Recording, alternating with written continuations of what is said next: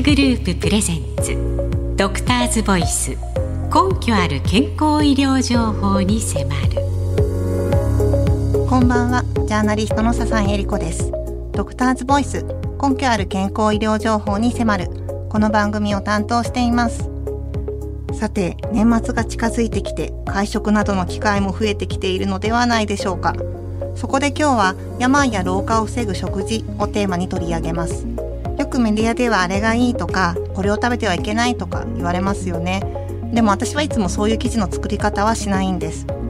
以前ある先生が食事とは選択であると素晴らしいことをおっしゃってくださったんですけれどもその通りで外食をする時に自分のこれが食べたいっていうこう欲求を大事にしながらも健康と老化を防ぐために A と B のどちらのメニューの方がベターかなと選ぶ目を培うことが大事だと思っています。今日は30年以上前から老化の原因物質である AGE に着目しなんと600の英語の論文を発表され生活習慣病の治療に取り組んできた昭和大学医学部教授で医師の山岸昭一先生にお越しいただき老化の原因 AGE を抑える食習慣について伺います。普段の食事選びに役立つようなプログラムにしているのでぜひ最後までお付き合いください。特集会グループプレゼンツ。ドクターズボイス。根拠ある健康医療情報に迫る。この時間は命だけは平等だ。特集会グループがお送りします。特集会グループプレゼンツ。ドクターズボイス。根拠ある健康医療情報に迫る。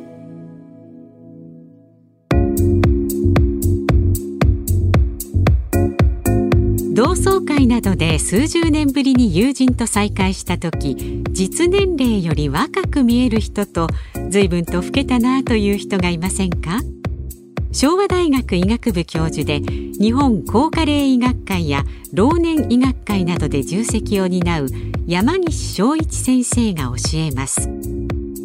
食習慣を改善し老化物質の蓄積を防ごう。老化の最大の要因はかつては体内に取り込んだ酸素の一部が活性酸素に変わる酸化と言われてきました。近年はそれに加えて糖化が注目を集めています。見た目だけではなく体の健康状態も同年代の間で差が見られます。この違いはどこから来るのでしょう？山岸先生よろしくお願いします、よろしくお願いします早速なんですけれども、うんうん、近年老化の原因は酸化に加えて糖化っていうことなんですけれども糖化というのはどういうことでしょうか？はいまあ糖化っていうのはですね体内で過剰になった糖にタンパク質がくっつく現象のことですね。糖にタンパク質がくっつく。はい。はい、その結果、タンパク質がまあ劣化してしまうということなんです。で、タンパク質というのは体の非常に重要な構成因子の一つですから、はい、まあ、例えて言うなら、体が砂糖漬けでベタベタになっちゃうような現象ですね。はい、えー、この時体内で老化を促進する悪玉物質ができてきます。これ AG って呼ばれるんですよ。AG。はい。はい、これが体の中に溜まってくる人ほど、まあ、糖尿病になったり、心臓病になったり、まあ、いろんな病気にかかりやすくなること。そして、まあ、老化が進行しやすくなることが分かってきました。うん。私もあの以前取材で動物の骨だったと思うんですけれども、うん、AGE が蓄積されたものとそうでないものっていうのを見てやっぱり蓄積された方はかなり黄ばんだ状態であったんですけれども、うん、そうですね。AG っていうのはですね体中のあらゆる細胞、はい、臓器で作られて長い年月の間に溜まってきます、うん、えー、よく皆さん方が聞かれるコラーゲンですねコラーゲン。はい。これ体のタンパク質のおよそ3割はコラーゲンでできてるんです。はい、で皮膚だけではございませんでですね、まあ、血管とかそれから目とか骨とか、えー、脳なんかにも、まあ、コラーゲンがあるというふうに言われています。でこのコラーゲンが糖化して AG になってしまいますとですね皮膚だとこうシワやたるみの原因になります。血管のコラーゲンがまあ AG 化してまいりますとこれ動脈が硬くなって、はい、いわゆる動脈硬化。骨の場合はですね非常に骨が脆くなるといったような現象につながってきます。骨が脆くっていうとその例えば骨粗しょう症になりやすくそうですね。なったりってことですか？そ、ねはい、あそれでそもそもどうしてその AG が溜まってしまう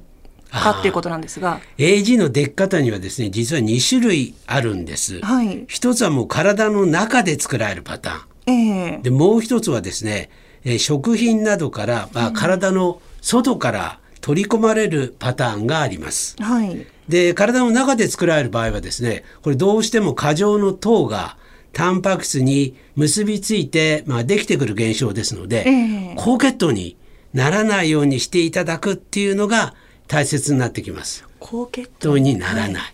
例えば、はい、まあ、糖尿病の患者さんなんかすごく血糖値が高いですよね。えー、ですから、まあ、AG がとても溜まりやすいということになりますので、うん、まあ、こういう患者さんの場合には、きちんと初期からまあ治療していただくということが大事になってきます。はい、また糖尿病がない場合でもですね、ええ、早食いだったりドカ食いだったりしますと、はい、まあ食後に血糖値が上がってきますので、え、当然 AG ができやすいような状態になるということです。うん早食い大食いが高血糖につながるっていうことですかね？そうですね。やっぱり食べ物の消化と吸収が早くなりますので、ああなるほど。一気に食後の血糖値が跳ね上がって AG ができてくるということです。なるほど。血液中に糖がたくさんになってしまう、ということですね。で、今先生がおっしゃったもう一つの食品中の方なんですけれども、一番最初にタンパク質と糖質が結びついて劣化するのが糖化っていうことで、調理過程で生まれるんですよね。先生の本で知ったんですけれども。そうなんですよね。これポイントはですね、はい、高温加熱調理っていうのことなんですね。えー、で、美味しいものにはどれもエイジがたくさん含まれちゃってんですよね。例えば肉や魚のまあ焦げ目と言いますか焼き目。まあ、あの部分が AG ですね、はい、ホットケーキのきつね色、プリンの茶色、こういったような部分が全部 AG ということになります。うんどれも美味しいものばかりということで、ね、とても悲しいんですけれども、うん、でも甘いものでも調理法を気をつければ AG を少なくすることが可能だそうです。さて、ラジオの前のあなたはこれから言うメニューのどちらの方が AG が少ないかわかるでしょうか？これから調理法の違う3種類のメニューを挙げます。どちらが老化を促進する悪玉物質 AGE が少ないか考えてみてください。1焼き餃子と水餃子。どちらの方が AGE が少ないでしょうか？答えは水餃子です。2レアチーズケーキとベイクドチーズケーキ。答えはレアチーズケーキです。3草団子とみたらし団子。答えは草団子です。あなたはいくつわかりましたか？ドクターズボイス。いかがだったでしょうか？山岸先生、簡単に言えば加熱していないもの、茶色くないものを私たちは選ぶといいということですね。そうですね。やっぱり私たちの周りには焼いたり揚げたりした、まあ、美味しそうな食べ物ってたくさんありますよね。はい。実はまあそういったようなところに AG があるという落とし穴があります。で、まあ調理法の選び方としてはですね、はい、できるだけ高温加熱で調理しないっていうのがポイントなんですね。はい。で、水を使いますとですね、これ温度が100度ぐらいまでしか上がりませんので、えー、油を使って、まあ、揚げたり焼いた焼いたりした場合に比べて、まあ、圧倒的に AG ができにくいと。まあ、さらに食材の中にこう水が入ってきますのでなるほど。糖とタンパク質の反応がこう抑えられてですね、えー、やっぱりエイジができにくくなりますね。それからまあ調理している、まあ、時間の時にですね食材から油や糖がこう抜け落ちてきますので、ええ、やっぱりこの蒸し物とか茹で物っていうのは圧倒的に揚げ物焼き物に比べて、まあ、AG ができにくいということになります。なるほど、うん、他に食材として何かこう AG を少なくできるものってのあるんですか？えー、これはですね食物繊維が豊富な食べ物。あるいは非常にこう機能性の高いような食べ物の中にですね、えー、この糖とタンパク質との反応を抑えるような作用があることが分かってきました。まあ、具体的にはですねブロッコリーのスプラウトとか、はい、舞茸などのキノコ類玉ねぎといったようなものの中にはですね、この食物繊維も含まれていますし、はい、食後のまあ血糖値を抑えるだけではなくて、体のこの糖化反応を抑えるというふうな働きがあることが分かってきました。なるほど。そろそろ年末になってきますが皆さんも飲酒の機会が増えると思いますがお酒と AGE の関係についてはいかがですか？いやこれはね実はよく聞かれる質問なんですね、えー、で一番よく聞かれるのはですねお酒の中に糖が入ってるお酒と糖が入っていない例えば焼酎みたいな蒸留酒なんかありますね、えーはいこれまあ一般の方の質問ですと AG は糖からできるから蒸留酒さえ飲んでおけば大丈夫なんじゃないかというふうな質問を受けるんですが違うんですね。残念ながら違うんですね。ね。はい、これお酒の中の糖っていうのはですね、はい、まあ AG に与える影響ってビビたるもんなんですね、えー、でお酒と AG の関係で一番大事なのは、はい、酒の種類よりは量です、えー、量圧倒的に量なんですね。でお酒は飲まれると肝臓で代謝されましてですね、はい、アセトアルデヒドっていう物質になります、えー、その後このアセトアルデヒドは酢酸になって水になっていくんですがこの最初にできてくるこのアセトアルデヒドから AG が作られるってことですから当然たくさん飲んじゃうとアセトアルデヒドができてきて AG ができやすいっていうことですね。そうですか、そうですよね。そもそも二日酔いの原因が毒性のあるアセトアルデヒドが溜まった状態っていうことですよね。そうですね。ですから、うん、次の日まで残るぐらいしこたま飲んじゃう。昨日はやっちゃったなっていうふうな感じの方はこう要注意ということです。あなるほど。じゃあ連日二日酔いなんていうのはちょっと避けた方がいいねっていうことですね。なるほど。他に AG を防ぐ習慣、食べ物に限らず何かありますでしょうか？これはやっぱりですね、チョコマカ運動、チョコマカ活動といったようなものが大事になってきます。えー、皆様今ラジオですね、どんな状態でお聞きになられてるでしょうか？どんな状態で皆さん聞いてますか？リラックスしてお気になられて、えー、もちろんよろしいんですけどね、はい、こう背筋を伸ばしてピシッとこう聞いているとですね、これ意外と効果があるんですね。ですか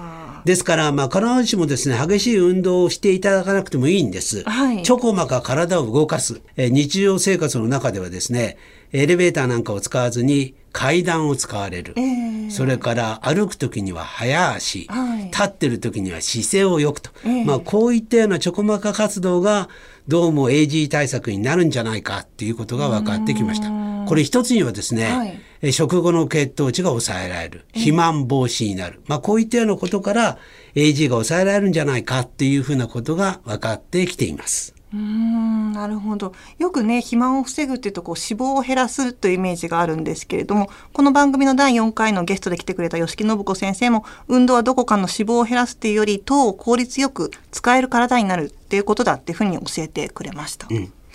ですからまあ特にですねこの食後に血糖値が上がりやすいですから、はい、ご飯を食べた後にチョコマカ運動するチョコマカ活動するっていうのが大事になってきます。ですから、座りっぱなしでいないっていうことが大切なポイントになってきます。今日私多分山岸先生にお会いしたの4年ぶりぐらいだと思うんですけど先生も全然変わってらっしゃらないなっていうふうにというかすごくお元気そうだなって印象を受けたんですけど。それだけが取り柄です。いやいや何か先生の健康法っていうのを伺ってもいいですか？食べ過ぎないようにしてるんですねあそうで私1日ですねその運動はしてないんですがチョコマガ活動で7キロぐらい歩いてます。お痩せになりましたよね、少し。はい、ずいぶん痩せました。ああ、そうなんですね。うん、じゃあ、運動じゃなくて、やっぱりチョコマカ、先生がご本に書いていらっしゃる通り、チョコマカ。そうですね。運動されるってことを。はいされてるってことですね。他に何か食べ物ってのは食べ過ぎない以外は何かスプラウトとかやっぱりよく召し上がってるんですか？はい、やっぱり唐揚げや焼肉を食べる時にはですね、はい、できるだけこの AG の作用をかき消してくれるような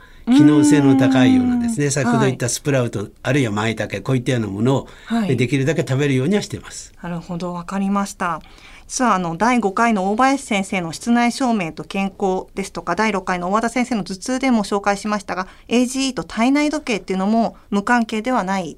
そうですね、ね、やっぱり文明は進歩してもですね、私たちの体の作りってのはやっぱり原始時代のままなんですね。えー、ですから、なるべく太陽のリズムに合わせて生活していただく。はい、具体的にはですね、夜遅くなってから、えー、食べ過ぎない、あるいはできるだけ早い時間に夕食を終わらせるといったようなところが大切になってくんじゃないかなと思います。やっぱり今このラジオの9時ぐらいだとちょっと遅いかなっていう感じですかね。ちょっと遅いですね。ちょっと遅いですか？もうちょっと早い方がいいってことですね。わ、はい、かりました。本日は昭和大学医学部教授で医師の山岸昭一先生にお越しいただきました。ありがとうございました。ありがとうございました。特集会グループプレゼンツドクターズボイス根拠ある健康医療情報に迫る。この時間は命だけは平等だ。特集会グループがお送りしました。ジャーナリストの笹井恵理子がお送りしてきました。ドクターズボイス根拠ある健康医療情報に迫る。いかがだったでしょうか？デスクワークの人にとって結構おやつっていうのは手放せない存在かと思うんですけれども、私も原稿書きながらよく食べてます。でも今日の AGE を知ってから草団子とレアチーズを常に意識するようになりまして、あの、いつも自分ではそういう選択をしているので、今回のチェックポイントに入れさせていただきました。皆さんもぜひどちらがいいか迷った時にベターな選択をしてください。さて、番組では感想や取り上げてほしいテーマなど、すでに声を寄せていただいていますが、ありがとうございます。引き続きお待ちしております。メールの方は drv、ドクターの略、dr、ボイスの v で drv.1242.com、drv.1242.com、また今日の放送は毎週月曜日に配信されるポッドキャストで聞くこともできます。ドクターズボイス DRV で検索して番組ウェブサイトからお入りください。それではまたご一緒させてください。お相手は笹井恵理子でした。皆さんの明日が新たな一歩でありますように。